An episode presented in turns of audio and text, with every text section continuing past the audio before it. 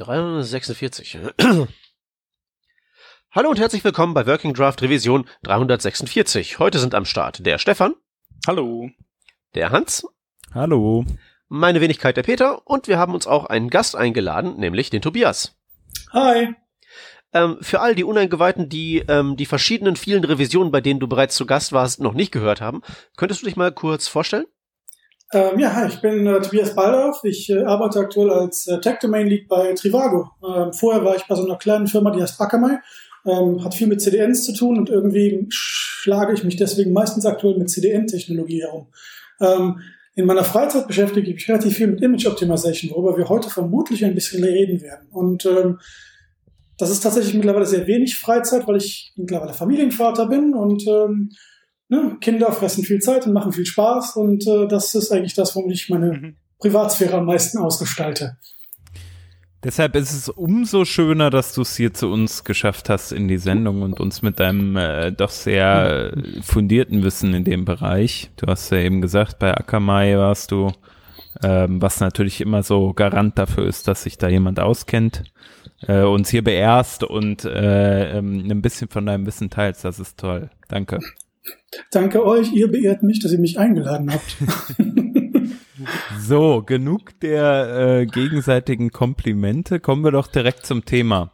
Äh, du beschäftigst dich viel mit Bildoptimierung. Generell im Web, äh, ich sag mal wahrscheinlich mh, hm, mit Abstand der größte Teil von den Daten, die auf einer Standard-Website geladen werden, es sind wahrscheinlich Bilder, ne? Korrekt. Also wenn du dir beim HTTP Archive die äh, Statistiken anguckst, was so die Top eine Million der Alexa äh, Websites so ausmacht, sind circa zwei Drittel aller äh, Website-Datenbilder. Ja. Das bedeutet natürlich, man muss sich eigentlich am meisten Gedanken über Bilder machen und wie kriegt man die Datenmenge, die man jetzt auf einer Webseite irgendwie ähm, verwendet, ähm, die, die in Bilder gehen, wie kriegt man die reduziert? Ich würde nicht sagen, dass es am meisten ist. Tatsächlich glaube ich, wenn du dir anguckst, was Rendering Performance am meisten beeinflusst, das ist wahrscheinlich JavaScript. Ne? Mit unserer Verliebtheit in SPAs oder äh, MPAs oder wie auch immer du sie jetzt nennen möchtest, irgendwelche ja. cross-funktionale Dinge dazwischen, ähm, beeinflussen wir wahrscheinlich Rendering-Performance-Metriken am schlimmsten oder am negativsten, wenn wir was falsch machen. Ja. Bilder sind definitiv aber der größte Blob. Das ist schon richtig. Ja. Und halt für, für Network Performance dann sozusagen am, am meisten ausschlaggebend. Ja, definitiv. Sobald es halt nicht mehr in äh, dickem Wi-Fi ist, mit niedriger Latenz, sind Bilder natürlich extrem wichtig dafür, dass überhaupt was auf der Website erscheint. Ja, klar. Ja. Ähm, als erstes Thema ähm, haben wir uns hier, oder hast du äh, eine Technologie äh, genannt, die nennt sich Squip. Ähm, mhm. Was hat's damit auf sich? Ähm, Squid ist ein lustiges, ist ein lustiges kleines Spielzeug. Ähm, die Kurzfassung ist, es generiert Preview-Images, ähm, damit man ein etwas auf einer Website anzeigen kann, bis ein hochaufgelöstes Bild ähm, geladen werden konnte und dann kann man das ersetzen. Ne? Ähm, die äh, Langfassung der ganzen Geschichte ist ein bisschen interessant und zwar ähm, schon 2011, 12 haben sich da Leute mit auseinandergesetzt, wie kann ich irgendetwas anzeigen, während das hochauflösende Bild noch unterwegs ist.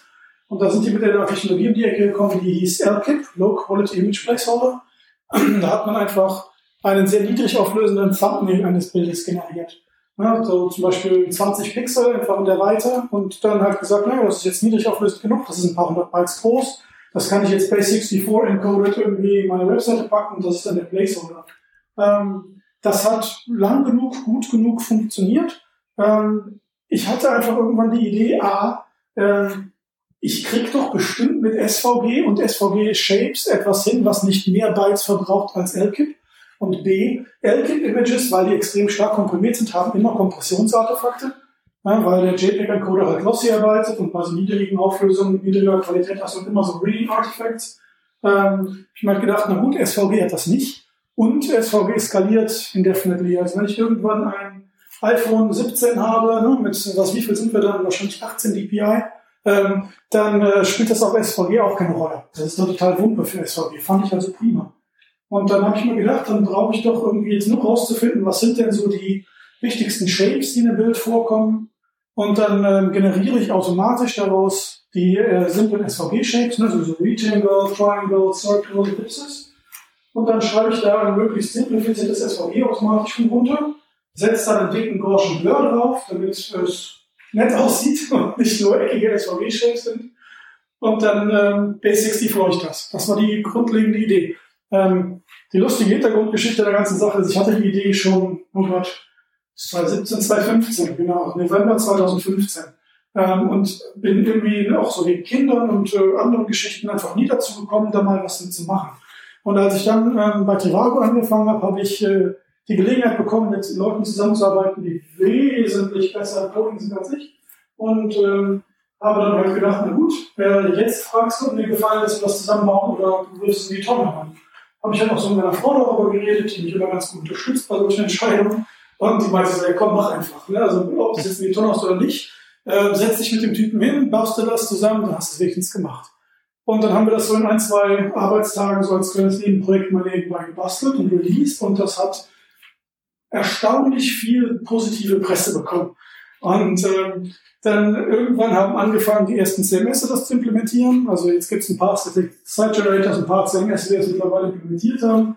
Dann haben ein paar äh, berühmtere Persönlichkeiten darüber geschrieben und jetzt ist es irgendwie ein 2000 plus Star GitHub Project und das Ding hat Contributors und es läuft und läuft und läuft. Ähm, das macht mich total glücklich. Ich fühle mich aber halt auch mittlerweile komplett raus aus diesem Projekt, weil ähm, ne, diese grundlegende Idee, die ich hatte, die ist, äh, die ist durch, die funktioniert, die ist bewiesen. Und jetzt sitzen da Leute, die schreiben halt irgendwie in Node irgendwie, ne, prettier Configs und sagen, das will ich noch machen, das will ich noch machen. Ich denke mir so, pff, ich habe keine Ahnung, was die da treiben, die sind viel besser als ich, mal. Aber die, ähm, also die, die, die, die dem Ganzen vom Technischen abgesehen zugrunde liegende Idee ist ja ähm, eine Optimierung der wahrgenommenen Performance durch eben dieses Preview, ne? Genau, genau. Du möchtest einfach gucken, dass möglichst schnell was auf dem Screen erscheint. Mhm. Das heißt also so, ähm, deine Rolle war da jetzt wirklich so die des Ideengebers, aber jetzt so diese ganze Algorithmik, wie ich jetzt so aus der Rastergrafik äh, raus extrahiere, welche Shapes das am Ende sind und das alles umsetzen und so, haben dann überwiegend deine Unterlinge für dich erledigt. nee, ja, ich bin, ich bin erstaunlich relativ gut darin, verschiedene Werkzeuge zusammenzukloppen, bis hier ein anderes Werkzeug ergeben. Ähm, ähm, also ich bin auch berüchtigt dafür gewesen bei Akamai, dass ich der Typ bin, der einfach irgendwelche Prototypes mit Bash baut, weil ich einfach mit Bash alles zusammenbasteln konnte. Ähm, und äh, das habe ich da jetzt ganz ähnlich gemacht. Mein erster Prototyp da drin war Bash. Und dann habe ich halt den, den Prototypen jemandem gezeigt und äh, der hat das dann halt vernünftig umgesetzt. Ähm, die grundlegende Technologie dahinter ist tatsächlich, dass wir ähm, eine andere Library benutzen, ähm, die äh, da heißt Primitive. Und Primitive war ein Art-Projekt, also ein Kunstprojekt, wo jemand sich gedacht hat, ich ähm, generiere SVG-Shapes aus Bildern und dann äh, dadurch, dass ich die eben in SVG generiere, kann ich da quasi so äh, Modern Art mitgestalten. Ne? Also simplifizierte Shapes. Man könnte die Shapes ja auch alignieren, weil jedes, jedes CSS-Objekt ist ja targetbar mit CSS. Ähm, also das war so das, das Arc-Project dahinter. Und dann habe ich mal, das habe ich halt damals cool gefunden und habe gedacht, das kann ich doch bestimmt missbrauchen, um das zu machen, was ich damit haben will. Und das hat gut funktioniert. Das äh, Primitive ist geschrieben in Golang und das ist bis heute immer noch ein Herzstück davon. Wir haben irgendwann mal darüber nachgedacht, das Ding in, ähm, äh, in Node umzuschreiben, also quasi die Algorithmen, die dafür genutzt werden, um die Shape Detection zu machen. Ähm, aber das wäre das ist ein riesiger Epic und im Grunde generiert es keinen Mehrwert, außer dass wir halt nicht mehr auf Primitive haben. Und ähm, das, das haben wir deswegen bisher nicht angenommen. Wie würde ich jetzt ähm, bei meinem, also angenommen, ich hätte jetzt ich, ich nehme mal, mal mein gammeliges PHP-CMS, das ich da auf meinem Shared ähm, Webhosting-Dings da betreibe. Und da habe ich so ein paar ähm, Bildchen, teilweise PNGs, teilweise SVGs. Das, ich habe halt so einen Assets-Ordner voll mit Zeug. Äh, wie, was mache ich denn, wenn ich dieses jetzt hier, wenn ich das jetzt so einsetzen möchte? Hm, also A, es gibt eine Apple-Library, die du dir halt in dein Build-Tool integrieren kannst. Du kannst halt sagen, hier, schnapp dir alle deine Bilder in äh, deinem Asset-Ordner Asset und dann generiere halt für die Dinger, die da drin sind, äh, die Base 64s, schnapp dir den Output, der von dem Tool generiert wird und paste den woanders rein. Wenn du jetzt zum Beispiel so ein, so ein ähm, CMS hast wie Kirby und du weißt, du hast jetzt gerade einen Blogartikel geschrieben, dann legst du ja meistens deine Bilder den gleichen Ordner, zum Beispiel wie, äh, den, äh, wie den Markdown-Textartikel. Ne? Man könnte einfach sagen, so für den Artikel, in dem ich mich gerade befinde, nehmen, äh, gucke in dem Subdirectory nach, sind da JPEGs drin, ne, zum Beispiel als Fotos. Ja. Und dann äh, für alle JPEGs generieren wir die Base64 und inline die in den Output. Das kannst du ja dann Bild integrieren. Okay. Also diverse, diverse Static, Static, Static Site Generators haben das jetzt mittlerweile auch gebaut. Du fängst also nicht bei Null an. Wenn du zum Beispiel der Gatsby anguckst, Gatsby hat jetzt äh, Script integriert. Du könntest also quasi einfach den Code nehmen und äh, missbrauchen für deine Zwecke.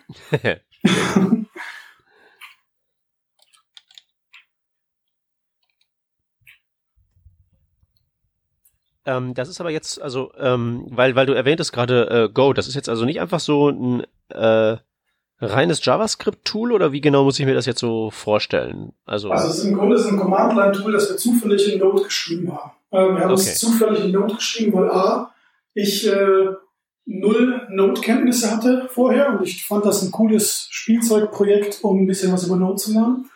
Äh, und B, wir haben tatsächlich gedacht, wir nehmen mal eine Sprache, die halbwegs beliebt ist, damit irgendwer anders auch dieses Werkzeug anpackt. Weil wenn du halt das Zeugs wieder in, äh, in Bash schreibst, äh, ganz egal wie schön ich mein Bash schreiben kann, ähm, das, das juckt wieder keinen. Was dann sehen die Bash und denken sich, das ist irgendwie ein Backup-Skript oder so ein Quatsch und dann äh, wissen sie nicht, was das tut und packen es nicht an. Ähm, also du kannst Bash auch vernünftig schreiben, aber das äh, interessiert irgendwie keinen. Aber wenn du was in Node schreibst, verstehen alle, was du gesagt hast. Ja, ist, ich bezweifle, dass die meisten Leute in der Lage sind, vernünftiges Bash zu schreiben. Also ich bestimmt nicht. Es ist gar nicht so schwer. Es gibt sogar vernünftige Linter. Ja, ja, ja. Das sagen die Leute über alle Sprachen. Linter, habe ich ja gelernt, sind für einen Peter auch eher Abfall. Nein, nein, nein, nein, nein, nein, nein, nein, nein, nein, nein, nein, nein, nein. Also da bezieht sich der Hans auf unsere Live-Coding-Session. Das habe ich so nicht gesagt. Ich finde nur, so wie du die einsetzt, ist das falsch. Ja, okay ähm, äh, aber jetzt, wenn ich mal so, ähm, so, so, so äh, Richtung nächstes Thema äh, linsen darf, weil diese Idee mit so einem Blurry Preview ist ja eigentlich was, das ist ja eigentlich in sowas wie JPEGs vom Prinzip her eingebaut. Es gibt ja diese Progressive JPEGs. Äh, das ist richtig. Ähm, Jetzt fragst du dich bestimmt, warum, warum haben wir es dann gebaut, wenn es da Progressive JPEGs schon gibt? Äh, drei Buchstaben PNG würde ich mal sagen, so als erstes Argument. der Kandidat hat 200 Punkte, das ist gut geraten. Also danke, ja, tatsächlich danke. alle, nicht alle File-Formats unterstützen progressives Rendering. Ähm, das ist Nummer eins. Und halt nicht nur so, ähm, naja, wie sage ich das, ähm, für den Weballtag nicht oft taugliche Formate wie PNG. Ne? Also PNG wird ja, wenn, wird ja viel zu oft missbraucht, anstatt es richtig gebraucht wird. Ähm, nee, aber halt auch so Webformate, die leider mittlerweile, oder mehr kommt davon, wie man sieht, aber die halt tatsächlich relativ viel Popularität gewonnen haben, wie zum Beispiel WebP. Auch WebP von Chrome unterstützt und Link unterstützt, kann immer noch kein progressives Rendering. Mhm. Also musst du halt irgendwas anzeigen können. Oder solltest du versuchen, irgendwas anzuzeigen. Ähm, ja, ist halt so ein Preview-Image ganz cool. Außerdem ist es halt extrem gut, wenn du es kombinierst mit so, mit so Sachen wie Lazy Loading. Also ob du jetzt Intersection Observer oder irgendein Custom-Zeug benutzt, um Lazy Loading zu machen, wenn du immerhin schon mal ein möglichst bite-size geringes Preview anzeigen kannst, während das Lazy Loading im Hintergrund passiert, wenn der User schnell scrollt, das ist schon eine viel bessere User Experience, als wenn du nichts zeigst. Das heißt, du sparst mhm. da einen extra Request, wenn du die Script äh, äh, direkt einbettest. Ne? Genau. Mhm. Was natürlich mit SVG ganz schön geht, weil das kannst du ja Plaintext machen, da brauchst du nichts encoden und so. Ganz genau. Mhm. Und das Praktische ist, es kann dann auch wieder gecheatet bzw. geblockt werden, wenn es mhm. Inhalt ist. Jetzt hast du aber hier ge geschrieben ins Trello, äh, dass man diese Progressive, Progressive JPEGs äh, rehabilitieren müsste. Oh ja, ja, ja, das ist eine andere, eine andere Großbaustelle.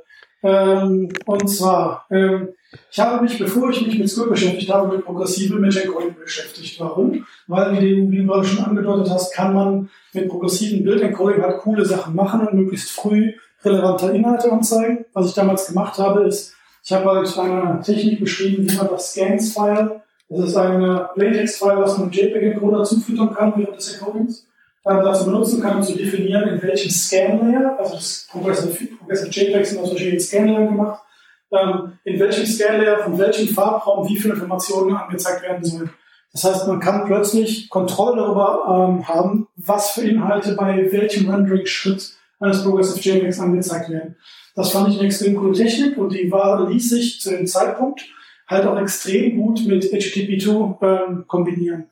Weil bei HTTP2 progressive JPEGs ähm, schneller geladen werden, weil mehr von diesen Scan-Layern durch das Multiplexing von HTTP2 angesteuert werden können, angefragt werden können. Ähm, das Problem mit all diesen Research, den ich halt hatte, was Progressive JPEGs angeht, die übrigens mittlerweile auch in allen Tools auch mit dieser Optimierung bezüglich Scan-Layer integriert sind. Zum Beispiel Provider wie Cloudinary machen genau das, was ich beschrieben habe, haben ihre Tools auf meinem Research aufgebaut. Ich finde auch verlinkt, bin auch verwirklicht, aber, aber nichtsdestotrotz haben Progressive JPEGs immer noch ein schweres äh, Leben. Und warum haben sie ein schweres Leben? Weil, wenn man unter den Web-Performance-Leuten unterwegs ist, es immer wieder Leute gibt, die sagen, da war doch diese Studie, die gesagt hat, Progressive JPEGs haben eine, verursachen eine schlechtere User Experience als ähm, Sequential Encoded Images, also die Teile, die so laden wie so ein Rollladen, der runterfährt. Ähm, und äh, die Studie, die da immer wieder angesprochen wird, ist eine Studie ähm, von Redware von, oh Gott, 2012, glaube ich, oder 2013. Ähm, Redware war eine Firma, äh, ganz ähnlich wie äh, Sevenbar das heutzutage auch noch hat, äh, die einen ähm, automatisierten Web Performance äh, Server verkaufen wollte. So ein Teil, wo man halt sagt, hier werft einen schlechten Code und einen schlecht optimierten Assets hin und dieses Ding macht alles automatisch und liefert eine High-Performance-Website aus. Ähm, und die haben sich halt gedacht, hey, wir müssen ja auch was, wie wir eben besprochen haben, wegen dem Image Float, was gegen Bilder tun. Also haben die versucht, ein Bildformat zu etablieren, das nannten die Perfect Image. Und um Perfect Image zu vermarkten, haben die eine Studie gemacht mit einer äh, mit einem äh, Usability Testing äh, Lab, das heißt Neurostrutter ähm, indem sie halt gesagt haben, wir zeigen jetzt Usern sequenziell ladende Bilder und progressiv ladende Bilder und wir messen die äh, Frustrationsareale im menschlichen Gehirn. Und in deren Studie ist dann halt äh, überraschenderweise, weil Perfect Image nämlich kein Progressive Encoding machte, rausgekommen, dass Sequentially Encoding Images, äh, Sequentially Decoding Images besser sind als Progressive Encoding Images. Ähm, diese Studie wird seit diesem Zeitpunkt durchs Dorf getrieben. Jedes Mal. Jedes Mal, wenn irgendwer sagt, Progressive Images sind cool und machen die Welt besser, kommt irgendwer daher, mal kommt auf jeder Konferenz und sagt, aber da gab es doch diese Studie. Und das äh, machte mich mit zunehmendem äh, Alter zunehmend sauer, weil ich irgendwie halt gehofft habe, das vergessen die Leute irgendwann. Es war ja nur eine dumme Studie.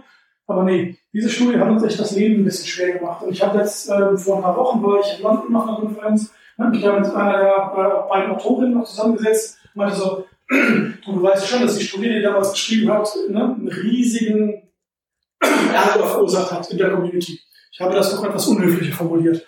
Und ähm, sie meinte dann so, ja, die Leute sind ja auch so blöd. Und ich so, wie meinst du das? Ja, das ist eine Studie, n gleich eins. Ne? Niemand hat seitdem diese Studie belegt oder überhaupt nur Research in dieser, in dieser Richtung betrieben dass jetzt alle Leute da hinrennen und sagen, guck mal, da gibt es diese eine Studie, zeigt nur, dass Leute nicht mit wissenschaftlichen Arbeiten umgehen können. Hm. Ähm, ja, leider hat sie da halt recht. Hm. ähm, ja, cool, dann habe ich schon was für meine Karenzzeit zu machen. Ne? die Idee ist halt jetzt zu sagen, ähm, man macht doch jetzt endlich mal eine vernünftige Studie, die den Impact von progressiv decodenden Images für die User Experience vernünftig verifiziert. Beziehungsweise vielleicht auch belegt, dass es überhaupt nichts bringt. Hm. Entschuldigung. Ja, das ähm, Testsetup wäre interessant warte, dazu. Ne? Entschuldigung.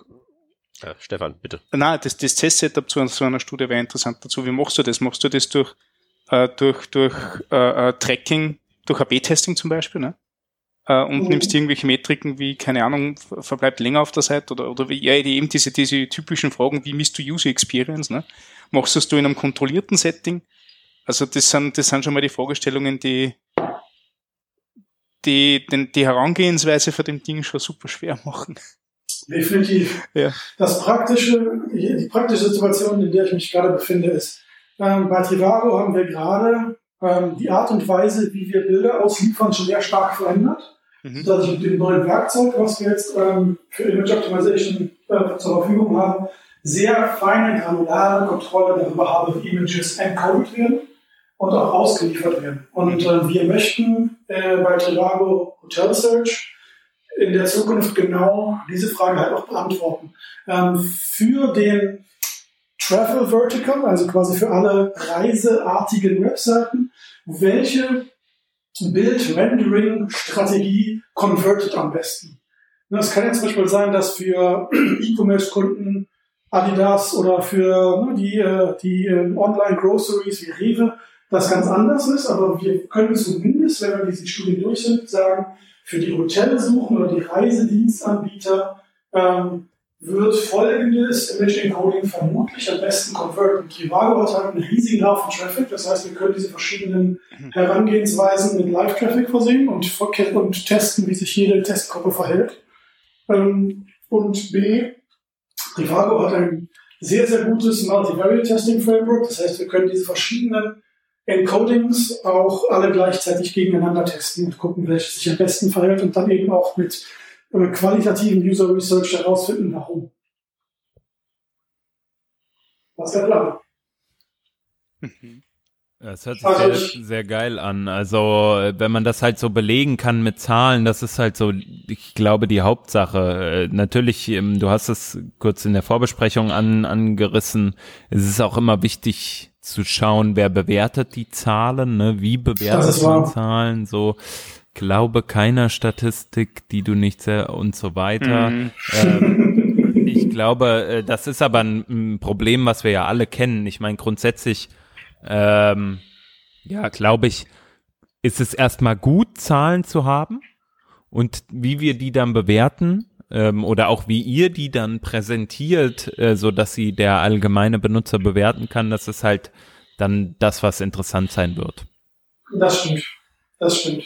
Da müsste man mal gucken, wie viel von den Zahlen können wir vernünftig öffentlich machen. Das ist ja nochmal eine Frage, ne? schaden wir unserem Business damit, wenn wir plötzlich riesige Research-Mengen öffentlich machen. Ähm, das sind alles Probleme, die wir lösen werden. Ähm, aber ich bin zuversichtlich, dass wir aktuell in einer extrem guten Situation sind und auch, dass es in unserer, in unserer Firma die Awareness dafür gibt, dass wir das tun müssen. Mhm. Ähm, und dann endlich mal beweisen können, die diese oder jene Build-Encoding-Strategie konvertiert zumindest für unseren Sektor am besten. Ja. Das fand ich schon extrem spannend. Ja. Und ja, da werden wir halt herausfinden. Ne? Sind es SVGs als Previews? Ist es einfach nur Lazy Loading mit einem grauen Platzhalter? Oder mhm. sind es Progressive JPEGs mit 5 Scan-Layern? Oder sind es Default Progressive JPEGs mit 10 Scan-Layern? Oder ist es ein sequenziell ladendes Bild? Vielleicht sogar ein Custom Image Format wie WebP? Ja, das können wir dann alles rausfinden. Das wird schon sehr spannend. Und ich freue mich auf die nächsten ein, zwei Jahre. Ähm, Gibt es eigentlich bei solchen äh, Entwicklungen bezüglich ähm, konvertiert Technik A besser als B, gibt es da eigentlich so einen Wandel der Zeit? Also lernt da so dass äh, die Nutzerschaft irgendwie dazu oder entwickelt die größere oder kleinere Toleranz? Gibt es da was, was man sicher weiß? Mm. Also ich meine nur, weil wenn diese andere Studie so alt ist. Ich meine, ist ja gut, wenn erstmal sozusagen im Sinne des Propagierens der Wahrheit das Gegenteil rauskommen sollte. Wäre ja schon mal ganz gut. Wäre natürlich die spannende Frage, warum kommt es dann raus? das ist wahr.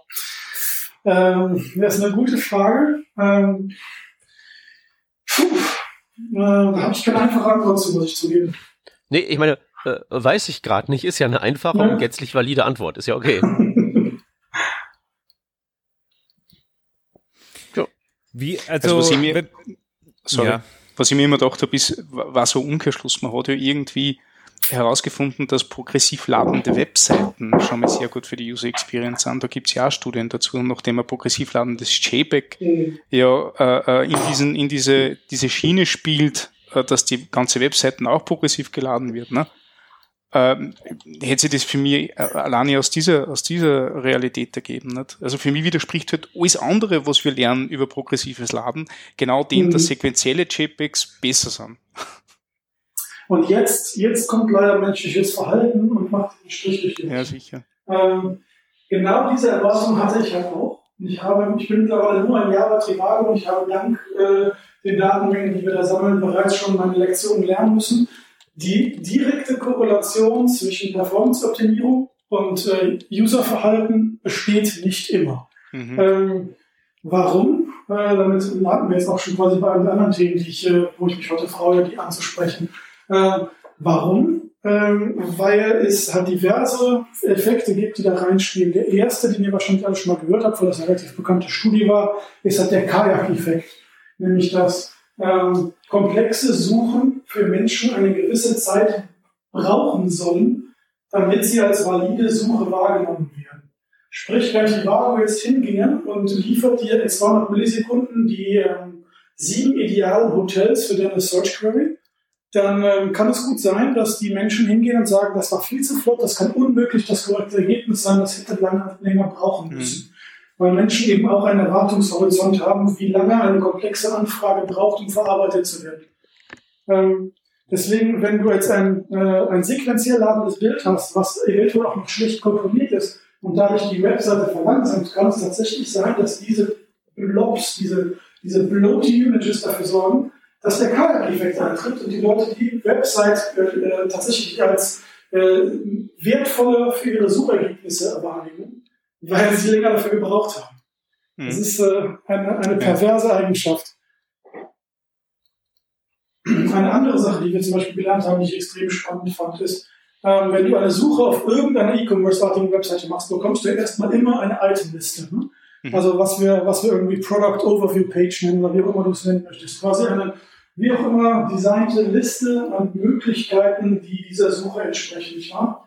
Ähm, eine Sache, die wir bei Trivago mal gelernt haben, ist, ähm, das verlangsamte Ausliefern dieser Suchergebnisse kann tatsächlich zu äh, höheren Conversion Rates führen. Warum? Weil wir festgestellt haben, dass Leute, die darauf warten müssen, dass auf der, in den Diffs, in denen die äh, Suchergebnisse gerendert werden sollten, äh, dass da irgendwas erscheint, aber die, die bereits eine Sidebar mit Filtern haben, ne, steht zum Beispiel mal Amazon mit ihren Five-Star-Ratings und Price-Ranges und so weiter und so fort, die fangen an mit diesen Filtern schneller zu interagieren, weil die nichts anderes zu tun haben. Und sobald ein User angefangen hat, mit den Filtern zu interagieren, ist der, ist der äh, sticky. Der hat nämlich angefangen, seine Suche zu refinen, also seine Suche besser auf seine Bedürfnisse einzustellen. Und mit dieser Investition an Zeit und Energie, die er auf der Website ver verbracht hat, hat er eine wesentlich höhere Wahrscheinlichkeit, den kompletten Buying-Prozess durchzuführen. Okay. Das ist, äh, ja, Menschen sind lustig. Ja. Man sollte eben annehmen, schnelle Webseiten sind immer besser, aber es ist leider nicht wahr. Das heißt, ich muss mir das also so vorstellen, dass da jetzt äh, bei euch im Backend irgendwo so ein äh, Sleep so und so viele Millisekunden ist. Also ich meine jetzt so, der, der Kapitalist in mir würde jetzt so spontan sagen, wenn ich jetzt mal meinen Developer-Hut ab und meinen Erbsenzähler-Hut aufsetze, mhm. würde ich doch angesichts dieser Erkenntnis sagen, da wo es was bringt, verzögern wir mal schön doll. Interessanter Ansatz. Ähm, kein Kommentar. Äh, du hast mir gerade gesagt, dass das, dass das meine Conversion Rate verbessert. Ich mache hier bloß die Umsetzung in gelebten Kapitalismus. Ich habe nur gesagt, das haben wir mal zufällig festgestellt. Ich habe nicht gesagt, wir haben unsere komplette Seite darauf gebaut. Nee, nee, ähm, aber die Frage, sollte man das tun? Das ist ja das. Das ist eine interessante Frage, das musst du selber herausfinden, glaube ich. Ähm, also es kommt tatsächlich, glaube ich, darauf an, was du verkaufst und ähm, was deine Target Audience sind. Die, die grausame Wahrheit ist natürlich, sobald du einen äh, wohl etablierten Markt wie Mitteleuropa ähm, durch hast, musst du in die Märkte, in denen Netzwerkbedingungen und auch Device Strength halt wesentlich durchwachsener sind. Und äh, in diesen Märkten ist Web Performance immer noch key. Da kannst du halt nicht mal eben 200 Millisekunden Sleep machen. Ja, okay, aber ich kann, ich kann ja diskriminieren. Ich kann ja sagen, äh, if Westeuropa, then sleep. Ja, du kannst auch sagen, äh, if Westeuropa und iPhone, iPhone X da im Preis plus 20 Prozent, genau. Na gut, dass das, das gemacht wird, wissen wir ja alle. Richtig. Okay. Ich weiß, was zu tun ist. Nein, also tatsächlich tut Trivago sowas nicht. Ähm, aber es sind halt nicht witzige äh, witzige Ergebnisse aus unserer kleinen Forschung, die wir betreiben. Ich finde diese, diese kleinen Ergebnisse, was menschliche Psychologie und Ergebniswahrnehmung angeht, immer sehr lustig.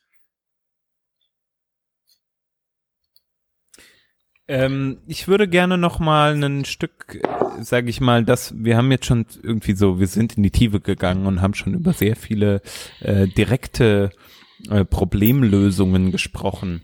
Hm, vielleicht wäre es aber auch ganz cool, noch mal so ein eine Art Rundumschlag zu besprechen. Was ist eigentlich gerade so State of the Art, wenn es um äh, Bilderoptimierung geht? Also was, ich kann ja vielleicht mal ausmalen, wie ich aktuell vorgehen würde, wenn ich jetzt eine eine kleine abgegrenzte Webseite bauen würde. Mhm. Also. Genau, grundsätzlich sagen wir mal, wir haben jetzt kein CMS. Ich habe halt irgendwelche Content-Bilder, die habe ich mir zusammengesucht, hier Unsplash und so weiter und so fort, irgendwie license-free äh, Bilder gefunden, die total hübsch sind. Ähm, ich schreibe äh, irgendwie so fünf Seiten Content, baue die Bilder da ein, hab ähm, noch vielleicht hier und da mal einen ja, Styling-Bild. Die Styling-Bilder, so gut es geht, verwende ich da Vektorgrafiken, die verwende ich als SVGs. Äh, Bei den SVGs baller ich die im Normalfall, so mache ich es aktuell, ähm, einmal durch SVGO durch, also Mhm. so, dass zumindest schon mal die, die grundlegenden, keine Ahnung, sowas wie Kommentare im SVG rausfliegen oder auch irgendwie, dass halt nur drei Nachkommastellen oder zwei Nachkommastellen verwendet werden bei den äh, einzelnen Punkten, die gesetzt werden. Ähm, oder auch, dass diese ganzen Kommentare von Illustrator da rausfallen.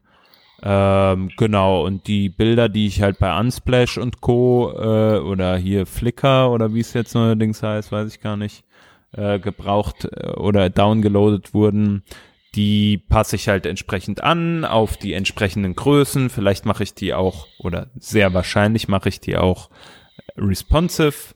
Äh, Mhm. vielleicht nicht Mit mit Picture und mit Source Set. Genau, vielleicht nicht mit, mit, mit Art Direction, sondern mit Source Set auf dem Image, äh, so dass ich halt sage, okay, easy way out. Äh, Bild ist immer gleich groß, kann nichts Besonderes, äh, aber ist zumindest schon mal in, also hat das gleiche Größenverhältnis, Entschuldigung, hat das gleiche Größenverhältnis, aber äh, sieht ein Stück, also ist halt ein Stück runterskaliert, ähm, um, um nicht so viel Bandbreite zu laden Mhm. und ähm, jage das Ganze dann im Normalfall nochmal durch Image Optim durch, eine Applikation, die halt so unnötige Daten aus meinen Bildern hoffentlich rausfiltert. Mhm. Und ähm, genau, dann würde ich sagen, ich bin eigentlich durch mit meiner Bilderoptimierung. Ja, damit hast du die 80%-Marke definitiv überschritten. Das ist schon mal viel wert. Also eine Sache, die mir, ähm, die ich jetzt noch machen könnte, aber da bin ich zu faul für. Das wäre ein Tool zu haben, zum Beispiel für diese Styling-Images, wenn die zum Beispiel im CM äh, CSS drin sind, also wenn da irgendwo im CSS ein Background-Image gesetzt wird, dass ich gucke, dass ich die Base 64 enkodiert in mein CSS reinballer, um mir den Request zu sparen. Mhm. Du, das macht auf HTTP 2 noch einen Unterschied? Das ist die Frage. Ähm, das kann ich nicht beantworten. Also das kommt wahrscheinlich auf die Größe des Bildes an. Also irgendwann habe ich mal im Kopf gehabt, wenn ein Bild ähm, irgendwie kleiner als 10 KB ist, dann lo lohnt es sich äh, nicht da einen extra Request zu machen, weil der Overhead vom HTTPS Handshake, den du ja gar nicht hast beim Multiplexing, äh, ja wahrscheinlich wahrscheinlich nicht, ne? Aber sag du es Also, also bei Akamai war der Threshold nicht 10K, sondern 4K. Ja. Ähm, also alles unter 4K sollte geinlined werden. Ähm, auch die Akamai hat halt auch ein Tool gehabt, was automatisierte Website-Performance-Optimierung betrieben hat und auch dieses Tool hat genau diesen Threshold gehabt. Sobald ein Bild kleiner als 4K ist, wurde das ins HTML geinlined. Ganz egal, ob es vorher extern war oder nicht. Ähm, einfach weil das eben die Request sparte. Ähm, es gab eine lange Diskussion, als HTTP 2 rauskam, ähm, bezüglich, gibt es jetzt Web Performance Anti-Pattern, wie eben Inlining von Images? Ist, Web, ist Inlining von Images und damit das HTTP-Request sparen von HTTP 1.1 bis HTTP 1.0, ist das jetzt ein Anti-Pattern geworden durch Multiplexing? Und die Antwort, also bevor wir statistisch signifikante Daten hatten, haben diverse Leute gesagt, ja, das wird jetzt ein Anti-Pattern. Sobald wir aber jetzt äh, HTTP 2 auf einer Vielzahl von großen Webseiten live geschaltet haben, mussten wir lernen, dass es kein Anti-Pattern ist. Es spielt keine Rolle, ist die traurige Antwort. Hm. Ähm, also äh, es, ist, es macht keinen signifikanten Ausschlag in die eine oder die andere Richtung. Also wenn dein Bildtool immer noch inline für unter, unter XKB, dann macht das HTTP 2 auch nichts kaputt. Hm. Ähm, und für über 4 KB? ähm, dann kommt es ein bisschen auf den Rendering-Tree an.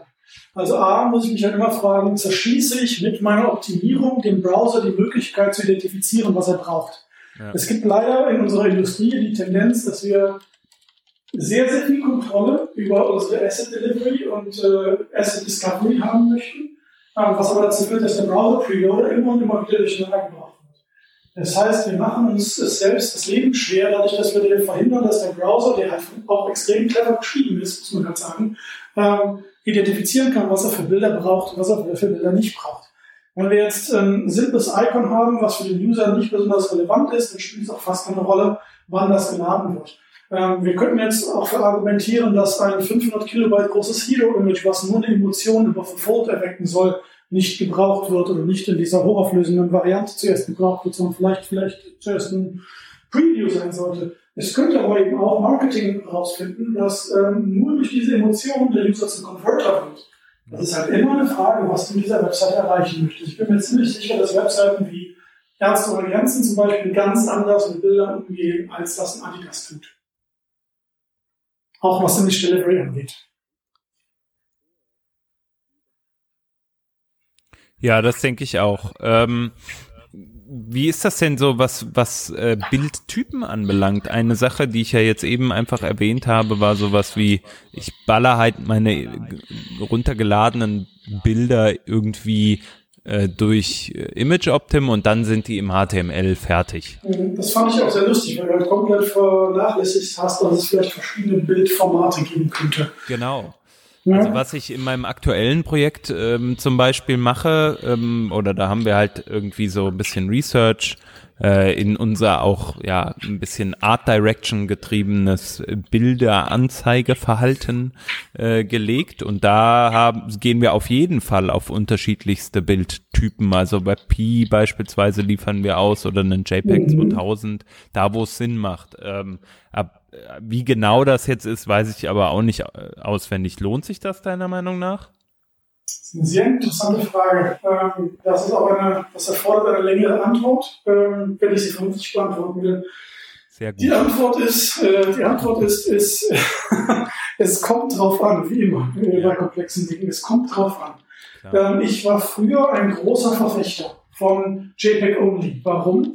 Weil JPEGs äh, seit 1996 in jedem verdammten Browser einfach funktionieren. Ich fand es äh, mal wieder nach diesem XKCD-Comic über Standards zu folgen absolut lächerlich, dass sich 2012, 2013 diverse große Firmen, Google, Microsoft etc. hingesetzt haben und gesagt haben, wir äh, investieren jetzt nicht irgendwie darin, dass das JPEG besser wird, wir investieren jetzt daran, unseren eigenen Standard durchzuboxen. Ja, dann hast du halt eben deine WebP-Entwicklung gehabt, dein JPEG XR und äh, mit Apple das J2K, beziehungsweise jetzt äh, Heave, oder wie auch immer du es aussprechen möchtest. Ähm, ich fand diese Custom Image Formats immer problematisch. Warum? Ähm, A, weil wir äh, wissen, dass je nachdem, wie das Ding implementiert ist, es eine höhere CPU-Last hat als die JPEG-Decoder, die nun mal schon seit Jahrzehnten vernünftig optimiert wurden. Ähm, B, du hast eine wesentlich, wesentlich schlechtere Vorhersagbarkeit, was mit jedem Bildformat passiert. Ähm, Facebook ist da ein wunderschönes Beispiel für gewesen. Die haben, äh, sind sehr, sehr schnell auf den WebP-Zug aufgesprungen, als sie gehört haben, dass äh, WebP bis zu 30 Prozent bringt.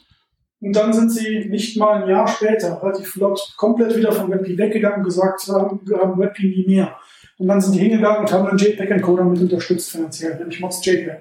Ähm, warum ist das denen passiert? A, sie haben festgestellt, dass Leute etwas tun, was ich persönlich nie tun es gibt schon mal genügend Menschen, die Bilder einfach noch herunterladen auf ihren Desktop speichern. ja? Also, wenn meine Mama jetzt auf Facebook geht und möchte die Familienfotos vom letzten Geburtstag haben, dann macht sie halt Rechtsklick und Bildspeicher unter. Ähm, wenn die aber jetzt ein WebP bekommt, statt ein JPEG, kann sie das mit verdammt nochmal nichts aufmachen. Ne? Weil sie hat halt keine Plugins für Photoshop oder GIMP oder sonst was installiert, die WebP verstehen. Ähm, also kann sie es noch nicht mal öffnen. Der einzige, das einzige Programm, was das dann bei ihr öffnen kann, ist Chrome. Sie kommt ja nicht auf die Idee, die Bilder, die sie vorher irgendwie in ihrem Fotos-App bearbeitet hat, dann plötzlich im Browser anzugucken. Das macht sie ja nicht. Also Leute haben schon mal das Bedürfnis gehabt, ihre Fotos lokal abzuspeichern, als sie dann dieses seltsame WebP-Format bekommen haben, wussten sie nicht, was sie tun sollen. Da waren sie ganz durcheinander. Ähm, und das zweite war, äh, WebP hatte so ein paar lustige Kompressionsartefakte oder Kompressions-Rounding-Errors, die ähm, JPEGs nicht hatte.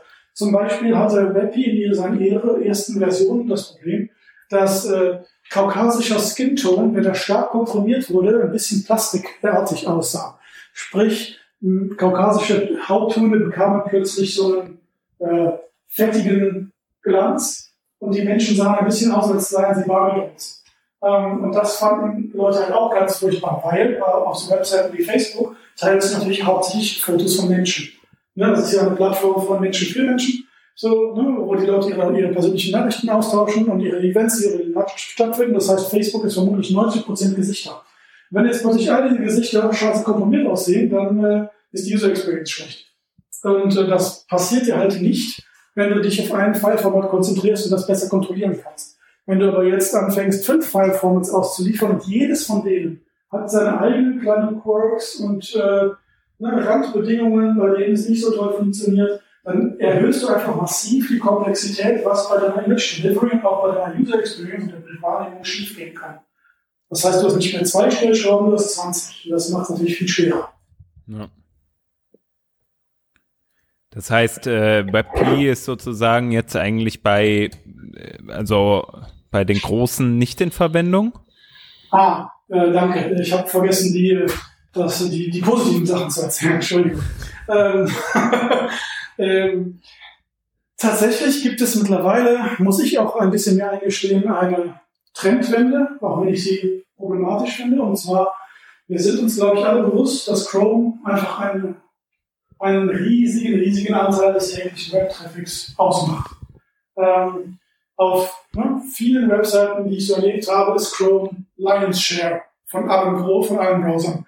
Das heißt, wir haben mittlerweile diese Browser Wars im Grunde verloren oder wir sind durch mit den Browser Wars, wie du das sehen möchtest. Ähm, und wir sind zurück zu so einer, zu so einer Borkenkäfer-Monokultur-Problematik. Ähm, das gibt dir aber halt auch so eine Chance. Nämlich, wenn du weißt, dass zwei Drittel aller deiner User auf Chrome unterwegs sind, weißt du, dass du zwei Drittel deiner User mit einem potenziell hocheffizienten Imageformat wie WebP targeten kannst. Ähm, das ist halt schon ziemlich cool. Und wenn du dann auch noch weißt, dass äh, äh, 60% deiner User mobile sind, oder vielleicht auch schon 70% deiner User, und von denen wiederum bestimmt zwei Drittel iOS-User sind, dann weißt du, hey, die kriegen ja alle mit JPEG 2000 abgefrühstückt was potenziell auch besser komprimiert als ein Standard-JPEG. Ähm, es kommt also ein bisschen darauf an, die, die Monokultur, die wir im modernen Web sehen, ermöglicht es uns, diese Custom Web Formats ein bisschen besser zu nutzen. Finde ich, dass das eine gesunde Entwicklung ist? Nein. Also beziehungsweise du sagst jetzt, ähm, trotz des Mehraufwandes lohnt sich's halt eben, weil Chrome so ein großes Ding ist. Ja. Unabhängig davon, ob wir das jetzt gut finden oder ja, nicht, aber ja, es lohnt doch, sich jetzt ja. als, also rein wirtschaftlich als Investment. Ja, das ist, eine, das ist eine gute Zusammenfassung. Das kann ich leider so unterschreiben. Oh, okay. jetzt äh, muss man aber halt auch den Engineering-Aufwand betrachten. Das kann ich jetzt auch noch in den, in den Raum werfen. Wenn du jetzt ein, das ist ja auch so ein Ding, ne, das berühmte Not Invented Here Syndrome. Muss ich meine Bildoptimierungspipeline unbedingt selber bauen? Wenn du jetzt sagst, ich mache das alles mit JPEGs, könnte man fast noch, wobei ich auch da schon sagen würde, eigentlich nicht, aber könnte man fast noch argumentieren, das kriegt man noch selber gepflegt. Ne? Eine moderne Version von Mods JPEG, irgendwie ein AWS-Cluster und dann packt man da irgendwie einen vernünftigen Image-Komprimierungsalgorithmus drauf, zum Beispiel äh, Simulacra von Cloudinary oder äh, Dissimilarity Index von Paul Lesinski, der ja auch ImageOptim schreibt. Ähm, und dann autotunet man eben die JPEG-Quality, dann hat man es. Das könnte man ja sagen. Wenn du aber jetzt sagst, jetzt muss ich auch noch den WebP-Encoder, Decoder vernünftig tunen mit all seinen Parametern, den JPEG 2000 Decoder, da gibt es auch noch den Open Source versus den Commercial, da auch noch ganz große Unterschiede. Und dann vielleicht auch noch EVE und dann auch noch JPEG XR und wenn es dann irgendwann auch kommt, JPEG XT. Dann ist einfach die, der Verwaltungsaufwand, so eine Image Optimization Pipeline in-house zu pflegen, viel, viel höher als das outzusourcen. Ähm, aber wir als Engineers tendieren, glaube ich, eher dazu, das cool zu finden und das unbedingt bauen zu wollen, weil wir es als geile Herausforderung sehen, aber es ist nicht zwangsweise für das Business sinnvoll.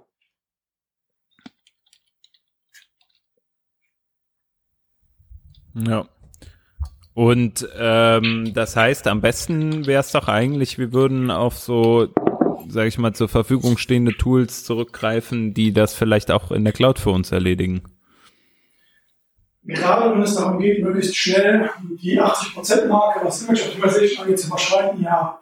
Also man muss sich halt immer fragen, das ist ja bei jeder Sache so, ähm, ist das mein, ist das das Ziel? Ne? Ist das mein Core Business? Ist das das, was ich erreichen will? Ja. Ne, wenn du da jetzt deine Webseite baust, dann hat deine Webseite ein Ziel, sei es jetzt einfach einen Text rauszubringen oder ein Produkt zu vermarkten oder Informationen an den Mann zu bringen, Leute von irgendwas zu überzeugen, sie hat ein Ziel.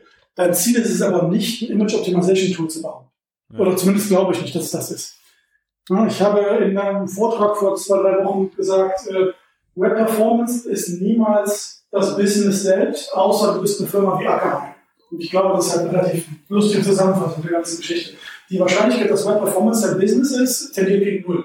Dein Business ist irgendwas ganz anderes. Web Performance ist ein Mittel zum Zweck.